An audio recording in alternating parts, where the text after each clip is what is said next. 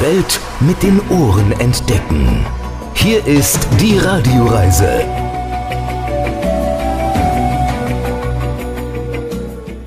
Sie hören die Radioreise mit Alexander Tauscher. Ich grüße Sie. Heute geht es auf eine Reise vom Ruperti-Winkel nach Garmisch-Partenkirchen. Wir sind damit in zwei der schönsten Regionen Deutschlands, da wo das Panorama der Berge allein schon eine Reise wert ist. Aber es gibt noch viel mehr zu erleben. Heute sind Sie mit dabei, wenn aus dem Hopfen eine Flasche Bier entsteht, wenn aus Kräutern ein Cocktail gezaubert wird und wenn aus einer kleinen Idee das bekannteste Lied dieser Welt wird. Wir starten auf der Steuser Alm, laufen über eine besondere Brücke, die Deutschland und Österreich verbindet und erkunden malerische Orte im Ruperti-Winkel. Unser Domizil ist heute ein Gut, das bald jedermann kennt. Warum? Sie erfahren es. Vom Ruperti-Winkel geht es dann nach Garmisch-Partenkirchen. Und da denken Sie bestimmt sofort an Olympia oder auch an die Zugspitze. Aber wir haben diesmal ganz andere tolle Geschichten für Sie. Auf dem Programm steht Yoga mit 360 Grad Panorama. Wir wandern high-klimatisch. Wir treffen Kaffee- und Schokomacher und einen Krippenbauer.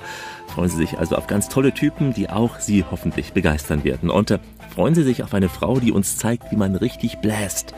Einen Blaskurs haben wir. Wir blasen hier gemeinsam mit ihr und zwar ins Alphorn. Nicht, was Sie vielleicht jetzt denken. Also, eine tolle und volle Radioreise heute. Alexander Tauscher ist bereit. Gleich geht's los zu unserer ersten Etappe.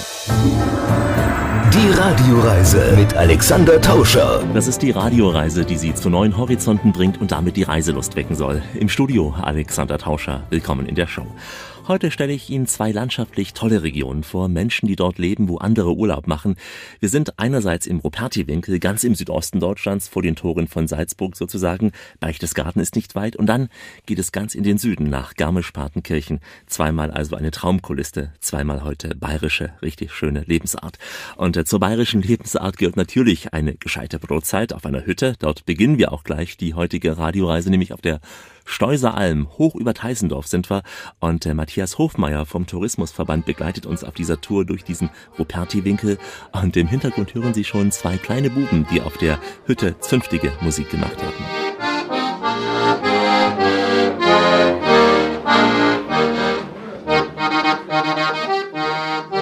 Grüß Gott zusammen auf der Stolzer Alm in Teisendorf, 1334 Meter hoch herrlicher Blick Richtung Salzburg. Also die Salzburger Alpen haben wir hier im Osten. Im Süden sehen wir Richtung Dachstein, Untersberg, den Tennengau. Auf der Nordseite kann man Richtung Chiemsee runtersehen. Also das ist ein ganz zentraler Berg, eigentlich ein Voralpenberg, den wir hier hochgefahren sind.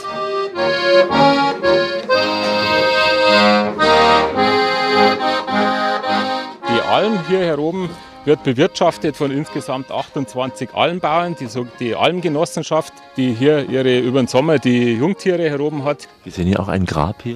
Ja, also die Alm zweimal abgebrannt. Da steht ein Denkmal. Das letzte Mal 1967 im Winter während einer Winterübung von der Bundeswehr war das. Und da sind auch drei Bundeswehrkameraden ums Leben gekommen bei dem Brand hier heroben. Und aufgrund dessen steht da der Gedenkstein. Oben haben wir die Kapelle. Die geht zurück auf die, den Kolpingverein in Teisendorf, ein historischer Verein, der die Almkapelle hier aufgebaut hat. Wir sehen wunderbar ganz Salzburg, auch die Festung, ja.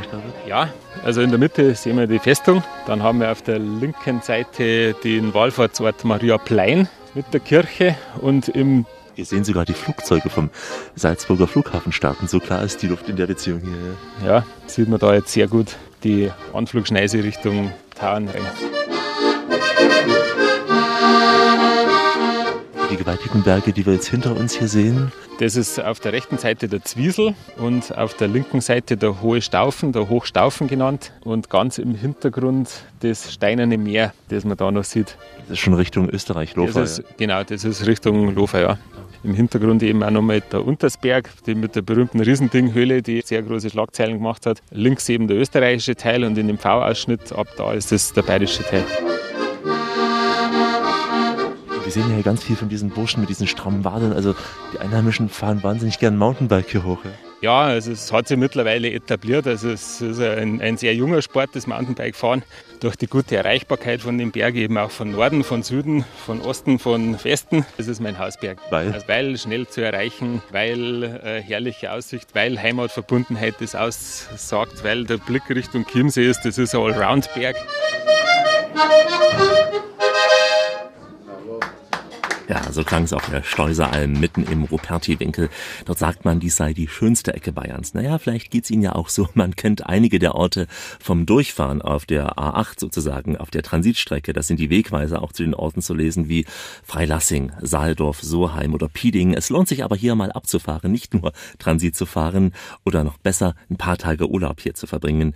Und äh, gleich geht's dahin, wo das Lied Stille Nacht entstand. Stille Nacht, wir kennen es alle. Gleich geht es an die Salzach in Laufen und Oberndorf auf unserer Radioreise durch den Ruperti-Winkel. Richtet auf eure Lauscher, denn hier spricht der Tauscher, der Alexander. Ich grüße Sie, alle miteinander, wie man in Bayern sagt. Heute eine Radioreise durch den Ruperti-Winkel. Wir sind in Oberbayern in einer sehr sanften und lieblichen Landschaft. Hier sind die Berge noch überschaubar, aber die Kulisse der hohen Berge, die ist prägnant unübersehbar. Wir sind in einer Landschaft mit kleinen Seen, wie zum Beispiel dem Waginger See oder auch dem Tachinger See. Das Gebiet gehörte bis Anfang des 19. Jahrhunderts zum Erzstift Salzburg und der Name Ruperti-Winkel erinnert noch heute an den heiligen Rupert, den ersten Bischof von Salzburg und auch Apostel der Bayern. Ja, zwei weitere Perlen dieser Region, die lernen Sie jetzt kennen. Also wir sind da in Anger. Der König Ludwig I. hat das mal tituliert als schönstes Dorf Bayerns. Eben, der war da auf der Durchreise und war so begeistert von dem Ort, weil er einfach vor der Alpenkulisse mit der Kirche, mit dem wunderbaren Dorfplatz einfach das so wunderherrlich, wunderschön gefunden hat und hat es eben das Prädikat schönstes Dorf Bayerns ausgesprochen.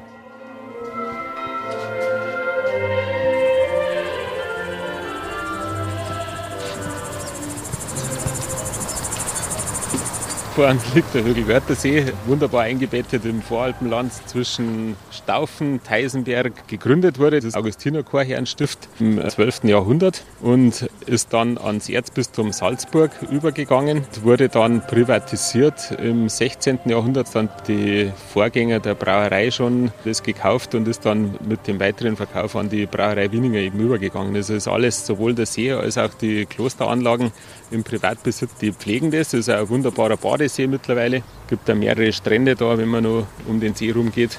Also ein ganz tolles Ausflugsziel jetzt hier im Berchtesgadenerland im Rupertiwinkel. Er wirkt sehr melancholisch, fast schon verträumt. Ja, ja, ist so. Also es, es, hat einfach was. Das ist die Ruhe und die Nähe, die man da einfach hat. Da kann man sich mal eine Viertelstunde hinstellen und nur Fische füttern oder zuschauen. Das, ist, das hat einfach was. Ja.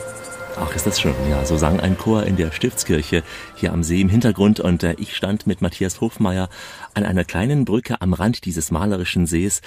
Man soll ja mit solchen Adjektiven wie malerisch vorsichtig umgehen, versuche ich auch immer wieder, aber in diesem Fall stimmt das Wort wirklich. Also ein ganz ruhiges Gewässer, in dem sich die Silhouette der Kirche spiegelt. Ein paar Blätter bedeckten das Wasser, die Grillen, die summten so am Ende eines Sommers und am Rande des Sees erholten sich die Menschen in dem kleinen Biergarten. Alkohol und Kirche müssen ja kein Widerspruch sein, wie wir aus Bayern wissen. Und wir wissen ja auch, welch gutes Bier die Augustinermönche brauen können und konnten. Und äh, Bier gehört einfach zu Bayern. Man muss es sagen, wir werden es auf dieser Reise auch noch mehrfach spüren, auch jetzt nämlich auf der nächsten Station dieser Radioreise.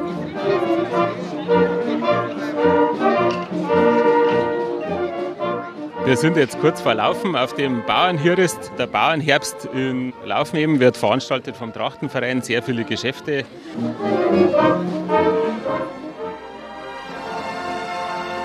stehen Sie an einem Grenzfluss, aber ein Grenzfluss, der mehr verbindet als trennt.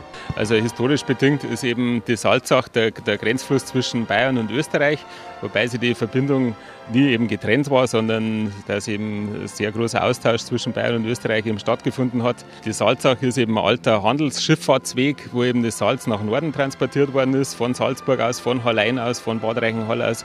Es war ein sehr wertvolles Handelsgut und mit dem sind auch diese Regionen, also Salzburg hat es im Namen, Bad Reichenhall hat es auch im Namen mit drin, die ganze Salzgeschichte und aufgrund dessen sind jetzt Salzburg, Bad Reichenhall früher sehr reiche Städte gewesen. Laufen hat sich da als Handelsstadt hervorgetan. Und architektonisch kein Unterschied mehr zwischen beiden jetzt? Ja, es gibt also den typischen Inn-Salzach-Baustil, den man entlang der Salzach und dem Inn beobachten kann. Teisendorf zum Beispiel, die historische Marktstraße ist sowas. Burghausen hat einen ganz typischen Baustil am Stadtplatz. Tittmoning auch. Also die ganzen Städte entlang der Salzach runter haben eben diesen Baustil geprägt. Ja.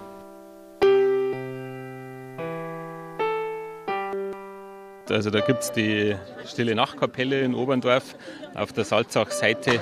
Und der Josef Mohr hat eben aus dem Notstand heraus dieses Lied geschrieben, weil die Orgel defekt gewesen ist. Hat eben ein Lied geschrieben, das ohne musikalische Begleitung sehr leicht gesungen werden konnte, weil die Leute haben ja damals noch keine Noten lesen können, hat eben sehr gut ins Ohr gehen müssen und hat eben dieses Lied kreiert. Und also mit dem Gedenken war eben dann die, ist die Oberndorfer Stille Nachtkapelle auch entstanden. Wenn Sie in Laufen sind, ja, dann laufen Sie bitte durch diesen Ort. Am besten Sie drehen eine Runde auf dieser Halbinsel und zwar in der sogenannten Salzachschleife zwischen dem Salzburger Tor, dem zentralen Marienplatz und der weithin sichtbaren Stiftskirche. Maria Himmelfahrt heißt sie. Das ist die älteste gotische Hallenkirche in Süddeutschland und äh, nach so viel Kultur jetzt, da haben wir uns gleich einen guten Gerstensaft verdient. Einen guten Gerstensaft aus dem Ruperti-Winkel, versteht sich. Gleich geht's an den Zapfhahn. Das ist die Radioreise mit Alexander Tauscher. Ich grüße Sie heute unterwegs im weißblauen Freistaat, diesmal auch unterwegs unter einem weißblauen Himmel. Wir machen uns nun von Laufen auf den Weg nach Westen vorbei an Freilassing, ein idealer Ausgangspunkt übrigens auch für Radwandertouren. Wir durchqueren Saaldorf-Soheim und erreichen nun Teissendorf, ein Ort mit der oft gepriesenen bayerischen Gemütlichkeit. Also die idyllische Marktstraße ist ein Beispiel, zum Glück auch von den Autos weitgehend freigehalten worden. Eine Gemeinde Teissendorf ist das mit einigen auch gemütlichen Bierkneipen und das liegt natürlich auch an der Traditionsbrauerei dieses Ortes.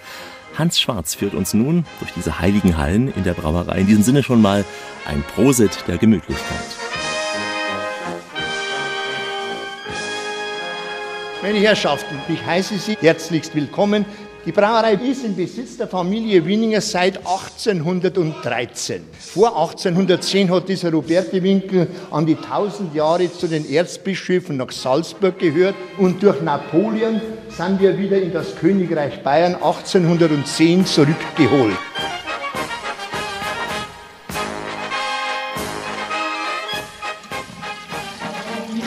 Wir sind also jetzt im sogenannten Sudhaus ein Bier gibt es ja schon seit langer, langer Zeit. Es ist die Sprache schon 6000 vor Christi, dass die Hausfrauen beim Brotbachen auf das Bier gekommen sind. Da hat sich der Teig ein bisschen mit Wasser vermengt. Dann hat sich da so eine braune Brühe gebildet. Dann haben sie das versucht und haben festgestellt, dass das gar nicht so schlecht schmeckt. Also so sollte eigentlich man aufs Bier gekommen sein. Was aber dann bis ins Mittelalter alles hineingetan wurde, um da einigermaßen einen Geschmack zu bekommen, um einigermaßen eine Haltbarkeit zu erreichen, da muss man sich wundern, dass die starken Biertrinker das überhaupt überlebt haben. Da ist nämlich die Sprache von giftigen Kräutern, von Ruß, von allem möglichen Rinde, nur nichts Gutes. Und da hat dann im Jahre 1516 ein bayerischer Herzog, Wilhelm IV., gesagt, diese Bierpanscherei muss sich aufhören und hat das bayerische Reinheitsgebot herausgegeben, wo drin steht, dass ab diesem Zeitpunkt zum Bierbrauen nur verwendet werden darf Wasser, Malz, Hopfen. Die Hefe war damals noch gar nicht genannt, die ist erst später dazugekommen. Aber im Gesetz ist die Hefe eigentlich gar nicht genannt, weil wir müssten ja nicht unbedingt der Hefe hineintun, weil wir ja auch in der Luft Bakterien haben nur durch die Zugabe der Hefe geht natürlich der ganze Gärprozess viel schneller. Heisenberg, unser Hausberg, eigene Quellen mit sehr gutem Wasser, darum auch dieses sehr gute Bier. Für ein Hektoliter Bier brauchen wir ungefähr 3,6 Hektoliter Wasser, also ein Hektoliter wirklich fürs Bier. Und das andere ist alles zum Machen von heißem Wasser oder Dampf für Reinigungszwecke. Bierbrauen ist ein ewiger Reinigungsprozess. Bierbrauen sei ein ewiger Reinigungsprozess, sagt Hannes Schwarz. Also, jetzt ist mir auch klar, warum sich so viele Menschen gern rein und sauber halten. Sie sind mittendrin in der Radioreise mit Alexander Tauscher. Ich grüße Sie. Heute unterwegs in Oberbayern im Ruperti-Winkel zwischen den Orten Pieding, Tittmoning an den Flüssen Saalach und Alz. Eine Region mit viel Brauchtum, denn nur hier im Ruperti-Winkel und auch im benachbarten Salzburger Flachgau, da pflegt man zum Beispiel das sogenannte Apperschnalzen. Es ist äh, nichts Schweinisches. Nein, es ist ein Knallen mit der sogenannten Gosse. Und das wiederum ist eine bis zu vier Meter lange Peitsche. Man peitscht dann gemeinsam in Gruppen von sieben bis neun Leuten. Also auch das nichts Schweinisches, kein Sadomaso. Es ist nur Musik, nur falls Sie auch hier etwas anderes vermutet hatten. Und noch etwas hat Tradition hier im Ruperti-Winkel. Das ist nämlich der Leonardi-Ritt, eine Prozession mit Pferden zu Ehren des heiligen Leonard von Limoges, immer Anfang November. Einige Dörfer feiern das übrigens auch im Sommer.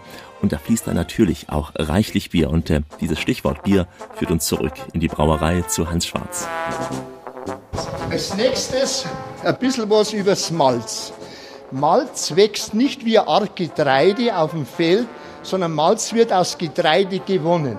Und hauptsächlich nimmt man die Getreidesorten der Gerste oder des Weißens her, um daraus Malz zu machen wird in diesen Melzereien gelagert und von da aus nach Bedarf und Bestellung an die Brauereien zugeführt.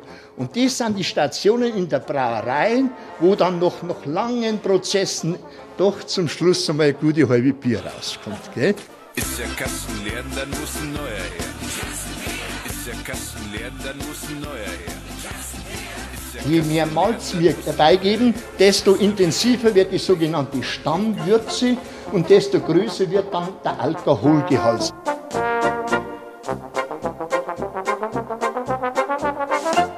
Der Hopfen, diese Hopfenstauden, die sind so Stauden mit 6, 7 Meter Länge. Hauptanbaugebiet in Deutschland ist die Hallertau, da draußen bei Ingolstadt oder so. Der bestimmt das Bittere im Bier. Je bitterer unser Bier werden soll, zum Beispiel ein Pilz, da der wir mehr Hopfen rein, als wir bei dem normalen Hellen. Und der Hopfen bestimmt eigentlich auch so den Biergeschmack, in welcher Richtung das Bier dann einmal schmecken sollte.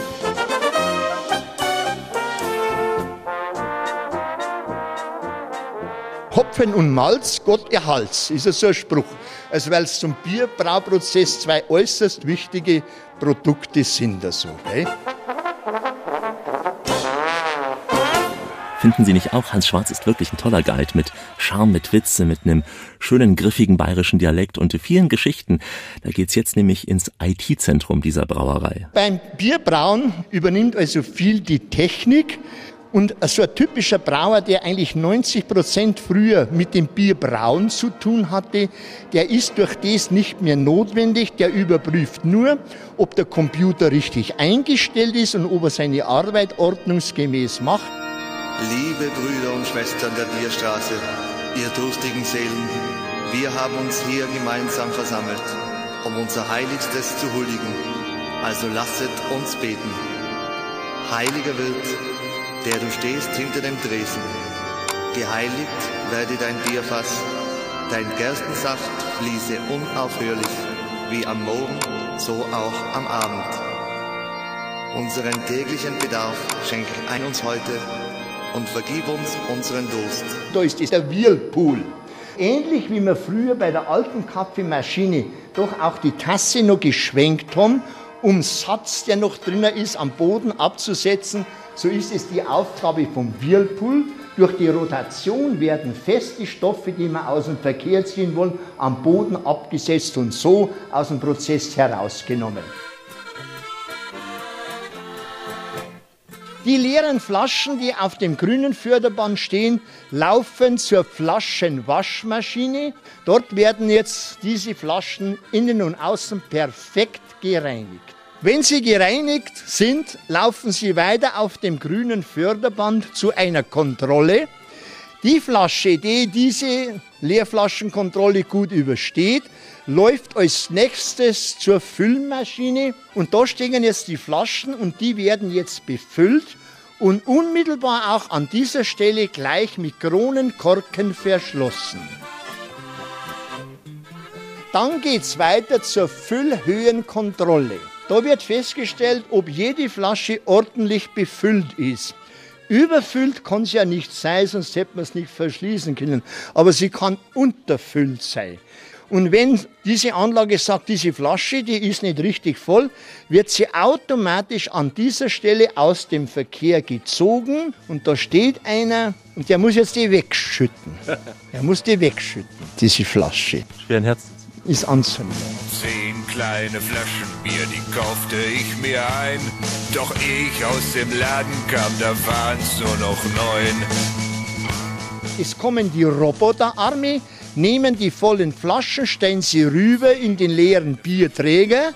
Der gefüllte Träger verlässt dann zwei Meter hinter diesen Einpackmaschinen diesen Raum, läuft raus, wird empfangen und dann wird das Bier gestapelt. Und jetzt wären wir dann so weit, dass wir bei einem halben Bier nach langer, langer Zeit endgültig einmal angelangt sind. Ja, nun sind wir so lange an Bierbottichen und Apfelanlagen vorbeigelaufen, haben gesehen, wie die Flaschen hier abgefüllt werden, aber jetzt tropft uns endgültig der Zahn und es zieht uns in die Schankwirtschaft gleich neben der Brauerei. Die Entstehung des Biergartens. Also zum Lagern brauchen wir eine gewisse Temperatur und wie wir diese Temperatur noch nicht hat technisch erzeugen können, hat er gesagt, den Lagerkeller bauen wir möglichst weit in den Boden hinein, dann haben wir schon mal die natürliche Kälte.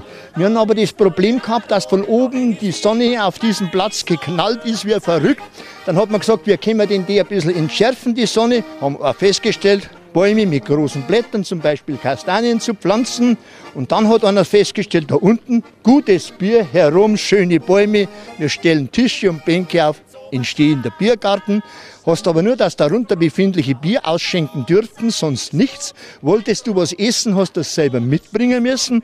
Darum ist heute noch ein ungeschriebenes Gesetz in einem richtigen Biergarten, darfst du deine Brotzeit selber mitbringen.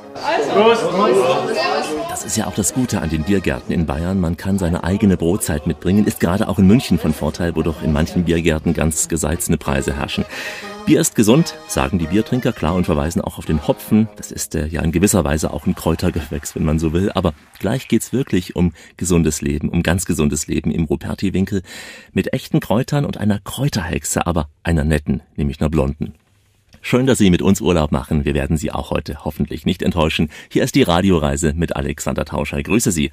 Heute unterwegs im Ruperti-Winkel, einer Landschaft im Südosten Bayerns mit kleinen malerischen Orten wie Pieding, ein gastliches Dorf, eingebettet auch zwischen dem Weltkulturerbe Salzburg und dem Nationalpark Berchtesgaden mit Watzmann und Königssee, das kennen Sie ganz bestimmt. Eine Region östlich des Chiemsee mit der beliebten Herren- und Fraueninsel, auch das ein Begriff. Eine Region mit dem berühmten Bad Reichenhall und äh, seiner Rupertus-Therme und einer Bergbahn auch auf den Predigtstuhl. Es ist eine Region mit viel Grün, mit weiten Wiesen und äh, auf diesen Wiesen dreht Monika Seidenfuß oft ihre Kreise. Sie ist die Besitzerin des Gut Edermann, eine Kräuterhexe, wie sie selbst auch sagt, aber sie ist wirklich nett. Sie lief mir über die Wiesen mit mir gemeinsam und äh, hat mit mir, wie die Hexen auch, im Spukschloss im Spessarten Trunk gezaubert. Aber im Gegensatz zu dem Spukschloss war es ein guter, kein giftiger Trunk.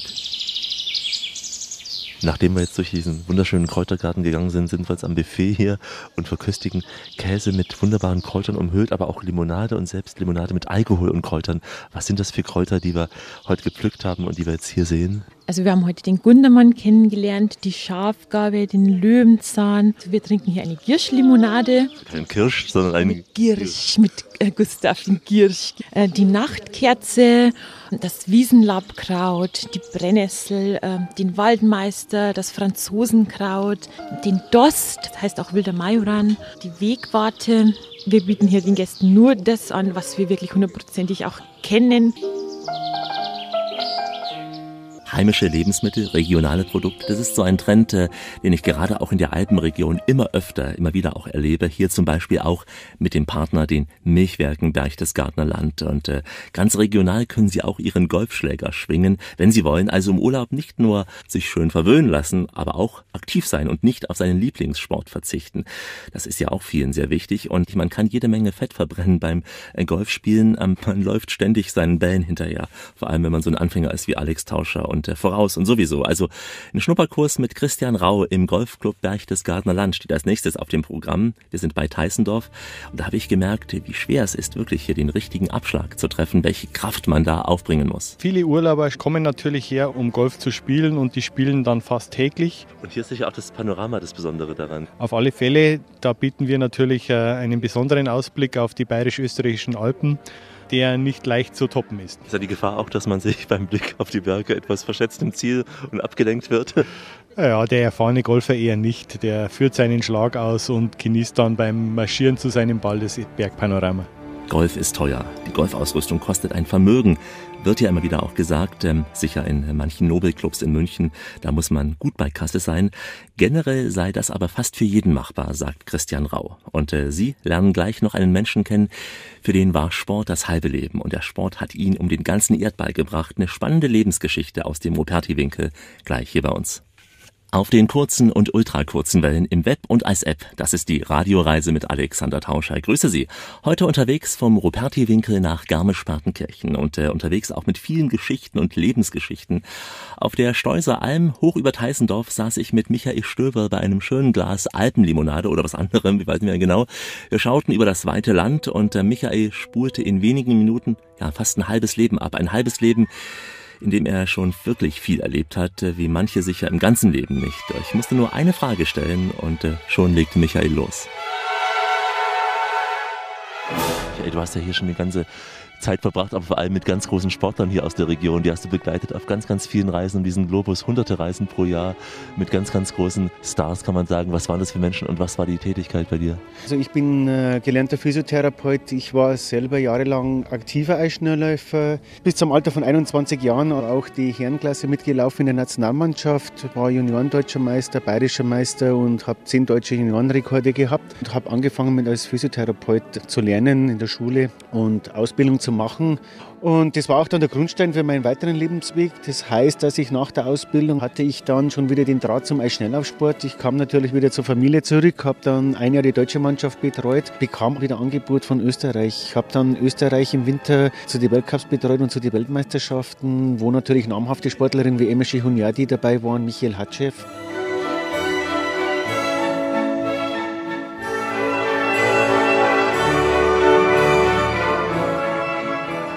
Es im Leben so ist, hat sich da wieder eine neue Weiche für mich gestellt und die deutsche Mannschaft rief mich wiederum an und habe dann bis 2004 die deutsche Nationalmannschaft betreut. Also natürlich äh, Gunter Niemann-Stirnemann und Daniela Anschütz und Sabine Völkel und Claudia Pechstein und natürlich als Inseller Anne Friesinger. Es war eine sehr erfolgreiche Zeit für mich, muss ich sagen. Es war eine wunderschöne Zeit, äh, wahnsinnig viel Weltcupsieg. Allein Anne Friesinger 16 Weltmeistertitel und auf einmal bekam ich eines Nachts einen Anruf aus Norwegen und die haben mich gefragt, ob ich schon einen Vertrag unterschrieben habe oder ob ich äh, auch Interesse hätte, für Norwegen zu arbeiten. Ich habe gesagt, ja, ich bin momentan in Verhandlungen mit Finnland und Deutschland, bin ganz ehrlich zu Ihnen.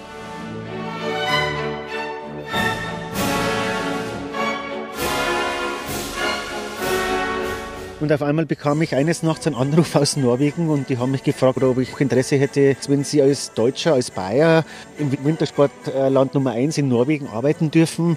Also das ist schon eine Ehre und es war auch so, ich war eigentlich zehn Jahre in Norwegen tätig bis 2013. Ich war jetzt nicht nur Masseur und Physiotherapeut, sondern ich war auch äh, gefragt, was Höhentrainingslager, wie man sie steuert, was man macht, wo man hinfährt, zu welchem Zeitpunkt, wann man im Winter auf der Insel fährt, wo Wärme ist zum Radfahren zum Beispiel. Ich habe auch dann gelernt, so wenn man dann zehn Jahre schon mal aktiv dabei war und dann fast 24 Jahre als Physiotherapeut, es muss auch noch was anderes geben.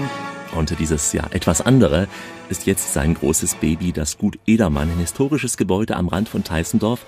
Ich bin auch angekommen in meinem Leben, auch nach so langer Zeit, 240 Tage im Jahr Reisen rund um die Welt, dass man sich das auch zugestehen darf und nach dem Bauchgefühl mir das gesagt hat, Mensch, komm an zu Hause und mach was Neues. Wir machen überregionale Eventveranstaltungen, das heißt von Bauerntheater bis zum Jedermann-Aufführung. Ein Wort zum Jedermann. Hier kennt jedermann den Jedermann. Unsere Radioreise hören nicht alle unbedingt. Was hat es damit auf sich? Ja, der Jedermann ist ein ganz bekanntes Stück aus Salzburg. Wir haben das bei uns ins Programm aufgenommen. Wir haben eine Theatergruppe aus Salzburg engagiert. Das wird bei uns im Freien aufgeführt. Auf der Terrasse oben auf dem Balkon spielt der Tod. Und wir haben im Garten Kinobestuhlung. Michael Stöber, der Direktor des Gut Edermann, ein echter Kerl aus dem Ruperti-Winkel.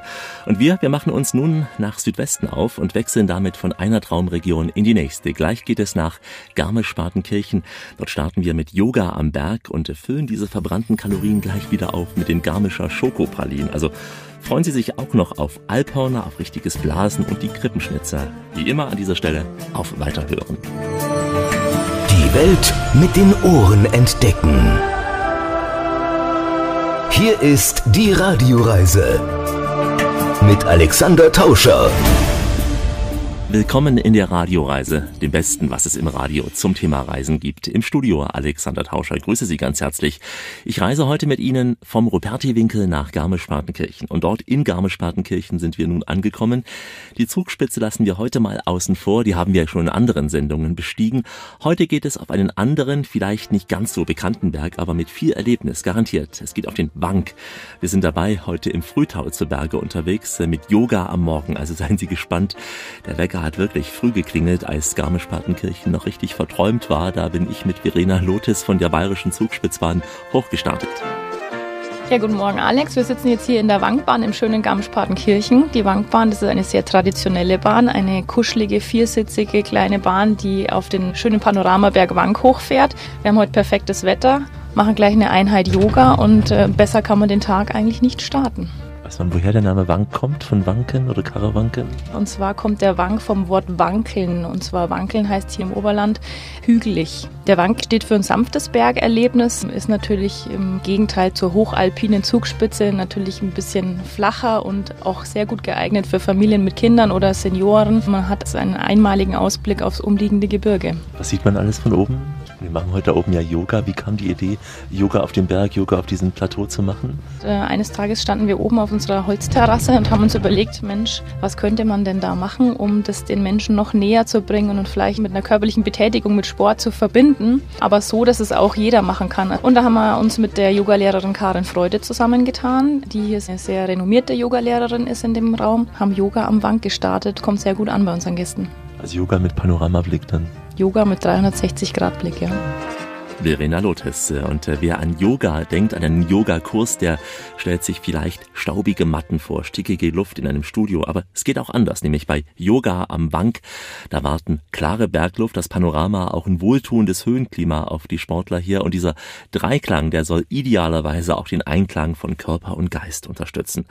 Immer im Sommerhalbjahr stehen die Yogakurse hier an, der Bayerischen Zugspitzbahn, für Anfänger, auch für Fortgeschrittene auf dem Programm. Und äh, Karin Freude trainiert sowohl Einheimische Einheimische als auch Touristen und äh, Yoga tut jedem gut. Ich habe das selbst gemerkt. Ähm, es sind ein paar Übungen, die einfach aussehen, die aber durchaus Ausdauer und auch äh, noch viel andere Kraft erfordern und äh, die mir gezeigt haben, wie steif im Laufe der Jahre mein Körper geworden ist, dieser Luxuskörper, wie schwer das Richtige auch denen fällt. Ja, am Ende liegt man ein paar Minuten auf der Matte, man ist wirklich ganz, ganz schwer nach diesen ganzen Übungen und würde am liebsten sofort einschlafen.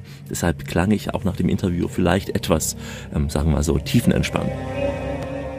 Karin, jetzt haben wir hier Yoga am Berg gemacht, also Yoga auf fast 1800 Meter, schon was Besonderes. Absolut, es ist einmalig. Wir schauen hier auf die Berge, auf die Zugspitze, auf die Alpspitze und es ist einfach, dieser Panoramablick ist gigantisch schön. Und für mich als Yoga-Lehrer, die ein eigenes Studio hat in Garmisch, auch nochmal eine neue Dimension, draußen zu unterrichten. Du hast hier so eine Art äh, Vorbalkon ausgerichtet zur Yogafläche mit Matten. Was ist das hier? Das ist ehemals ähm, eine Terrasse, wo die Pistenraupen in die Garagen eingefahren sind und das ist jetzt unsere Yoga-Plattform. Plattform hier. Wir sind relativ gut ausgestattet. Also wir haben Matten, Bänder, Klötze und ein paar Stühle und können hier wunderbar Yoga machen. Also wir haben Platz für 25 bis 30 Leute. Das muss man anmelden, um mit dir hier oben Yoga zu machen? Das meldet man über die Bayerische Zugspitzbahn an. Wer sollte unbedingt Yoga machen? Die Menschen, die viel Sport machen, die sonst gar nichts machen oder die nur Genusssportler sind? Also im Grunde ist es für jeden geeignet. Wenn man nicht ein spezielles körperliches Leiden hat, das muss man mit dem Yogalehrer absprechen oder auch mit seinem Physiotherapeuten. Ich habe überwiegend sehr, sehr sportliche Leute hier in Garmisch, also Extremsportler. Denen tut es auch sehr, sehr gut. Das heißt also auch äh, Skiläufer, Skispringer kommen zu dir in die Kurse? Absolut, ja. Und auch viele Mountainbiker, die wirklich also da extreme Sachen machen, wo ich nur mit den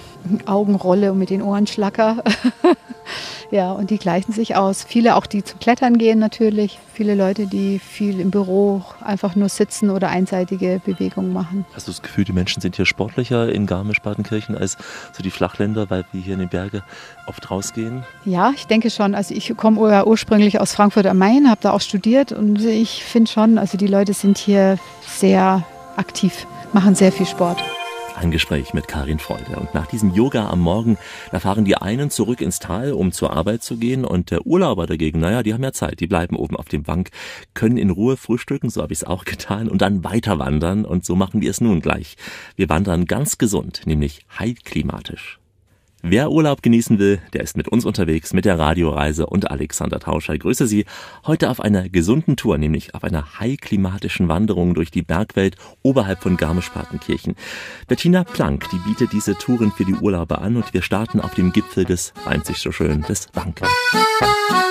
Wir stehen jetzt auf 1700 Höhenmeter. Das ist ganz gut für den Körper auch, weil zum Beispiel wer Allergien hat oder sowas. Auf 1700 Höhenmeter ist zum Beispiel die Heuschnupfenallergie auch schon weniger. Worauf wir uns befinden, sind Terrainwege, also Kurwanderwege. Wenn jetzt der Kurpatient kommt, dann geht er bei einem Doktor auf ein Ergometer. Auf diesem Ergometer, auf ein Radergometer, wird festgestellt, welche Wattzahl der treten kann. Und nach dem können wir nachschauen, auf welchem Weg wir uns mit dem praktisch bewegen können. Wir haben den Kramer Plateauweg. Das ist ein flacher Weg, der nach äh, Greinau hintergeht. Das ist für Leute geeignet, die nicht so fit sind, also eine geringe Wattzahl haben. Wir haben auch Marathonläufer da, die vielleicht einen Burnout haben oder sowas. Also mit denen können wir aber, weil sie leistungsmäßig gut sind, natürlich auch den Wank hochgehen.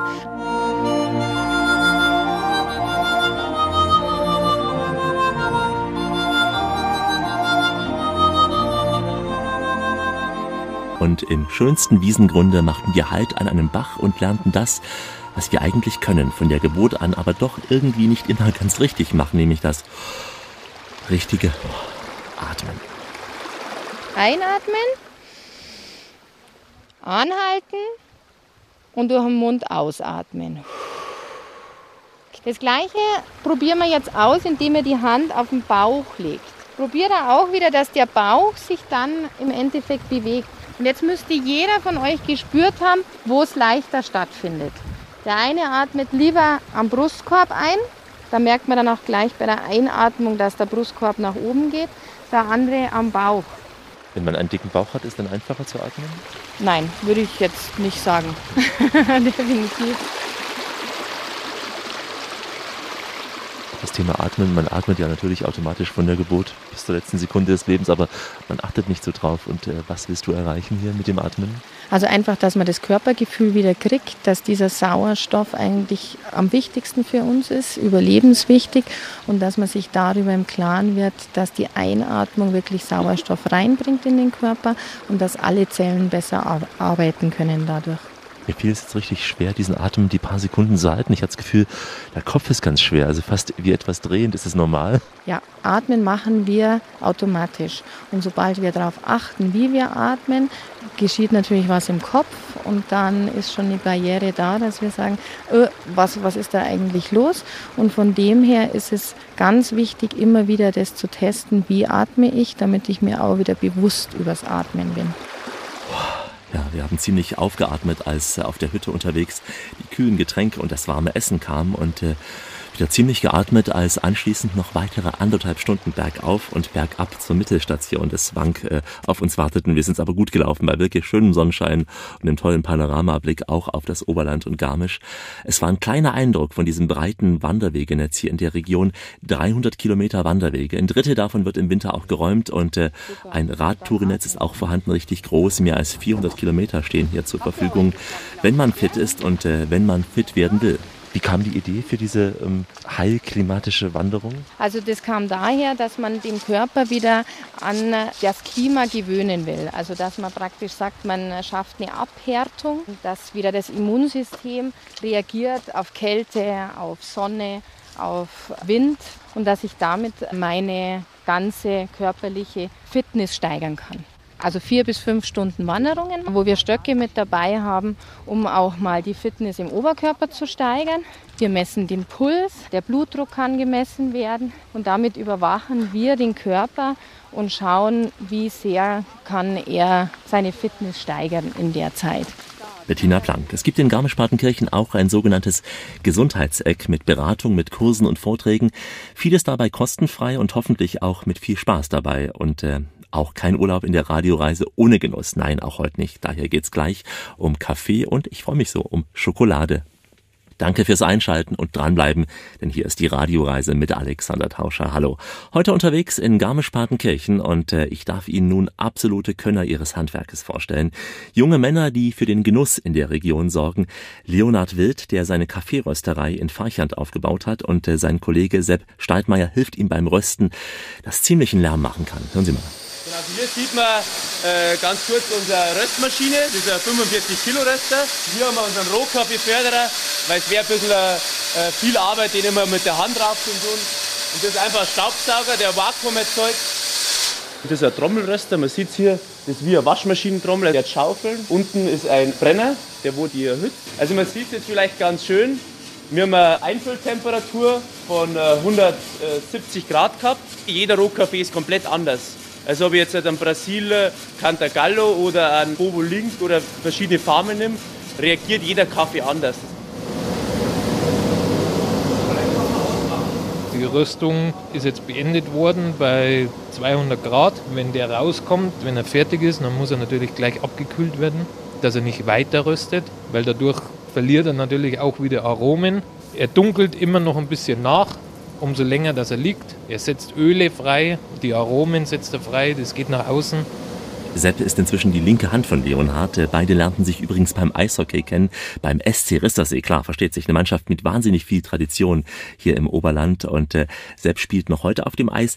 Leonhard hat inzwischen voll sich dem Kaffee gewidmet. Dabei hat der Mitte 30-Jährige ganz anderes gelernt. Ähm, Kaffee hat ihm einfach ja, Spaß gemacht, hat ihm geschmeckt, schon von Kindheitszeiten. Er begann sich dafür zu interessieren, wollte Kaffeeröster lernen und hat es auch in viel Eigeninitiative geschafft, weil es so eine Berufsausbildung damals in der Form noch nicht gab, so vergleichbar zumindest. Und äh, so flog Leonhard nach Nicaragua oder auch Burundi, schaute sich vor Ort in diesen Kaffeeanbauländern an, wie Kaffee an und auch abgebaut wird, welche Sorten es gibt, wie die Lieferketten sind. Ganz wichtiges Thema und ähm, so kann er heute selbstbewusst auch richtig schöne Kaffeeverkostungen zelebrieren. Der Kaffee. Wir verkosten so, wir sagen, ist er eher schokoladig, also geht er eher ins Karamellisierte rein, geht er eher in das Fruchtige rein, in das Blumige, Kräuternoten.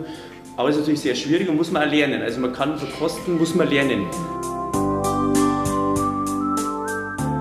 Schlürfen. Schlürfen tut man das natürlich den Sauerstoff. Durch den Sauerstoff wird natürlich die Aromen viel mehr rausgeholt und man zieht den hoch und dann kann man erst wirklich auch schmecken. Also wenn man jetzt was Bitteres nimmt und man hat was Bitteres auf der Zunge, dann kommt es erst nach 20 Sekunden. Nehmen wir hier Löffel.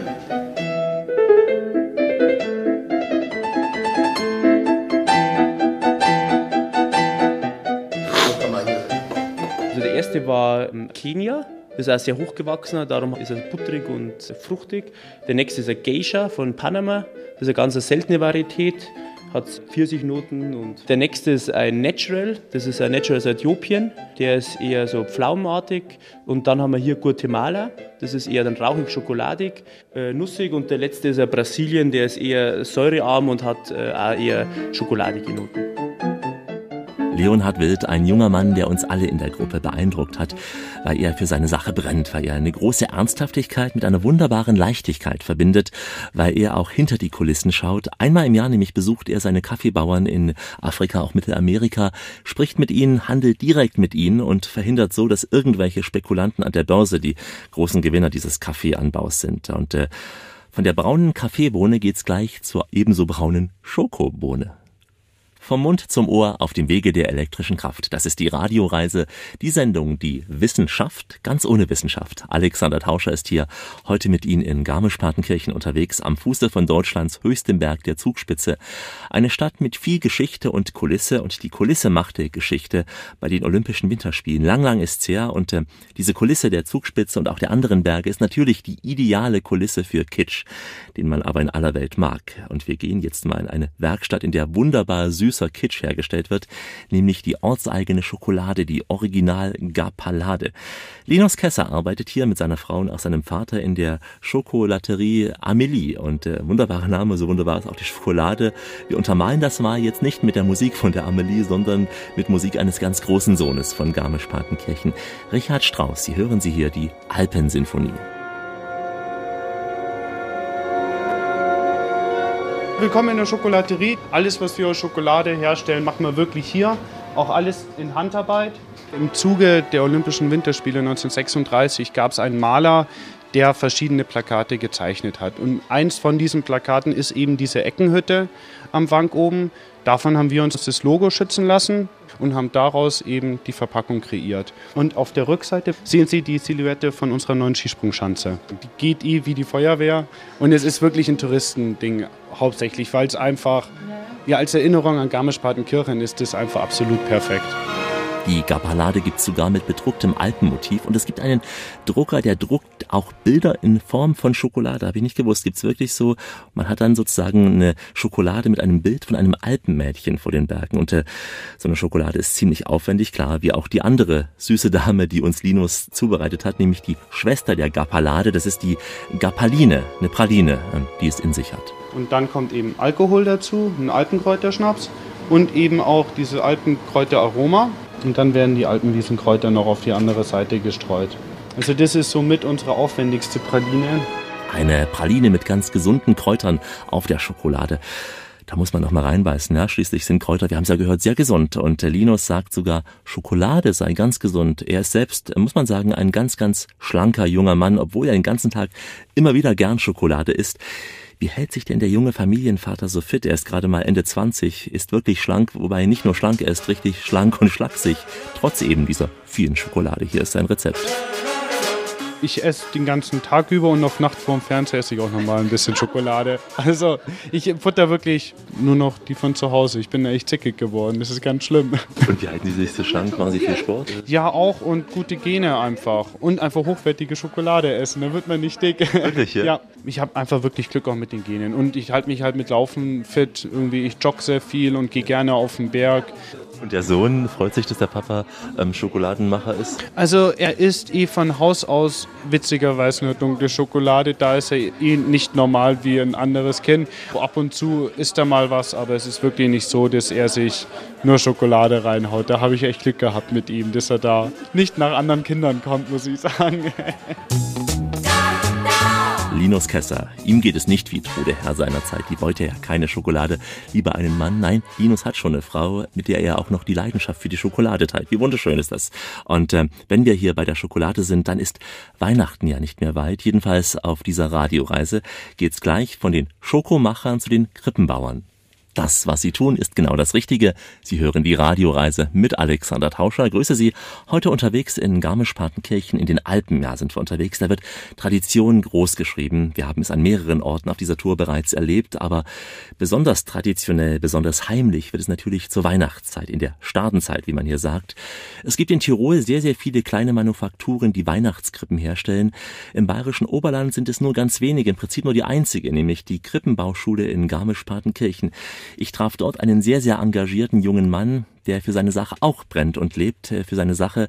Es ist äh, Martin Königsdorfer, Fachlehrer, wie er sagt, äh, das sei aber keine Schule, sondern ein Kulturgut, denn er ist, wie Sie gleich hören werden, ein tief, tiefgläubiger Mensch und ähm, so gibt er sein Wissen an Interessierte hier gern weiter, die auch an einem Samstagnachmittag hier werkelten. Sie schnitzten und frästen, Sie hören sie schon, sie malten und ähm, ja, kommen Sie einfach mal mit in diese ganz, ganz kleine Krippenbauschule. Wir machen hier das Bühnenbild eigentlich für die Weihnachtskrippe, für die, hauptsächlich für die Darstellung der Geburt des Jesuskindes. Mit dem Modellbau, da grenzen wir uns eben halt ab, weil wir eher auf die religiöse Schiene das Ganze sehen. Das heißt, den Hintergedanken der Geburt Christi wollen wir eigentlich nicht in Verbindung mit einem Hobby, mit einem Eisenbahner-Hobby bringen. Wir versuchen das möglichst naturalistisch darzustellen, die Krippe, damit man halt den Eindruck erweckt, das Christuskind auch in unserer Gegend auf der Welt kann man sein erkennen.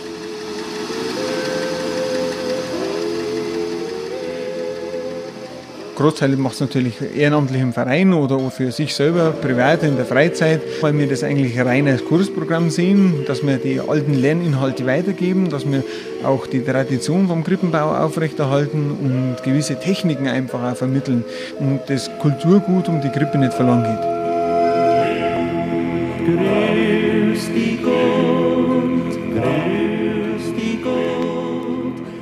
Von der orientalischen Grippe über die heimatliche, also sagen wir mal alpenländische bis hin zur fränkischen Grippe. Was für eine Region ist eigentlich alles dabei gewesen bisher? Wir haben ungefähr zehn Kurse und a sechs Teilnehmer, das heißt bis un ungefähr 60 Grippen entstehen hier im Haus.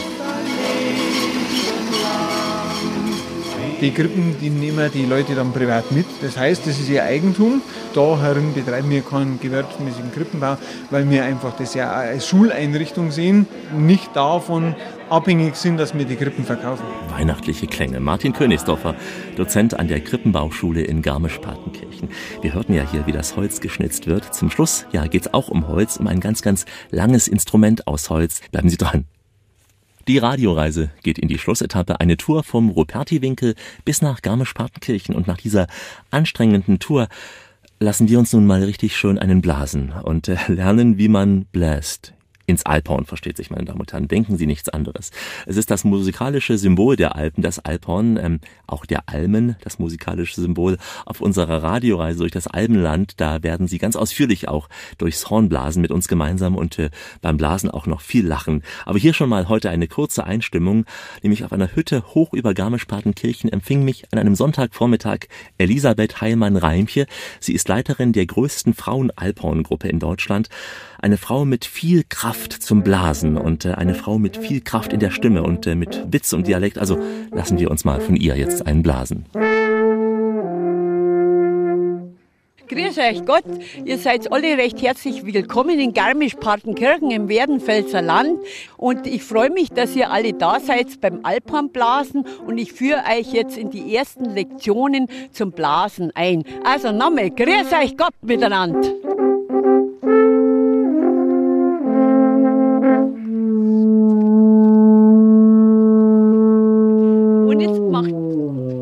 Anschlagen mit der Zunge, Tü oder Ta und dann muss man den Bauch dazu heben, dass der Ton gerade bleibt. Weil wenn man das nicht schafft, weil bei den meisten Anfängern geht er die oder sie machen dä und drücken nach. Das ist auch unmusikalisch, weil wenn sie nachdrücken, geht der Ton in die Höhe und wenn sie ihn fallen lassen, geht er in die Tiefe. Und wenn man zusammen spielt, solange sie Solobläser sind, dann fällt es nicht so auf. Aber wenn man in einer Gruppe bläst, muss der Ton gerade oben bleiben. Und da muss man die Stütze hier machen und am Bauch. Und dann ist auch sehr wichtig die Atemtechnik. Man muss den Bauch raus, tief einatmen ins Zwerchfell und dann sofort den Bauch anspannen, bevor der Ton kommt. Und angespannt lassen und dann ganz sauber anstoßen und horchen, dass der Ton oben bleibt.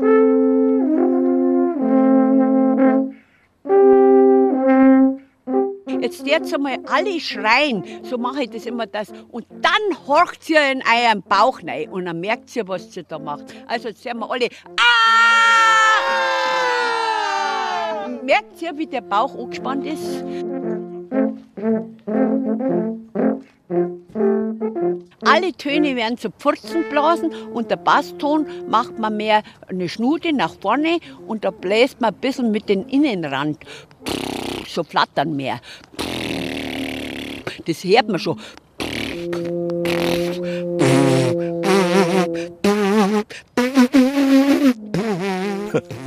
Nein, wir sind nicht auf dem Klo, nein, sondern nur im Alphorn Blaskurs. Ein Schnupperkurs heute, denn Blasen will gelernt sein. Und Elisabeth kann das zeigen, wie man richtig bläst. In ihren Kursen und damit blasen wir langsam zum Marsch, zum Abmarsch, denn die Tour, die ist zu Ende für heute. Eine Reise mit vielen Geschichten und tollen Menschen. Und äh, all diese Stationen können Sie nochmal in Ruhe nachlaufen bei uns unter www.radioreise.de. Da finden Sie diese Sendung wie auch viele weitere als Podcast zum Nachhören, wann immer und wo auch immer Sie wollen. www.radioreise.de. Die Welt mit den Ohren entdecken ist unser Slogan. Wir sind natürlich auch bei Facebook mit Fotos und Infos und natürlich bei YouTube auch mit Filmen und äh, vielen Bildern. Und unsere tolle App gibt Ihnen wie immer die geografisch richtige Einordnung. Danke fürs Dranbleiben, sage ich. Ciao, au revoir, goodbye, adios, das Vidania, salam alaikum und äh, shalom.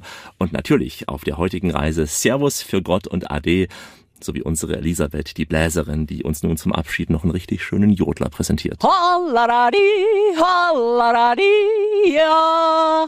Hollaradi, hollaradi, ich bin die Elisabeth Heilmann-Reimche aus Garmisch-Partenkirchen. Ich grüß euch recht schön. Ich höre die Radioreise vom Alexander Tauscher.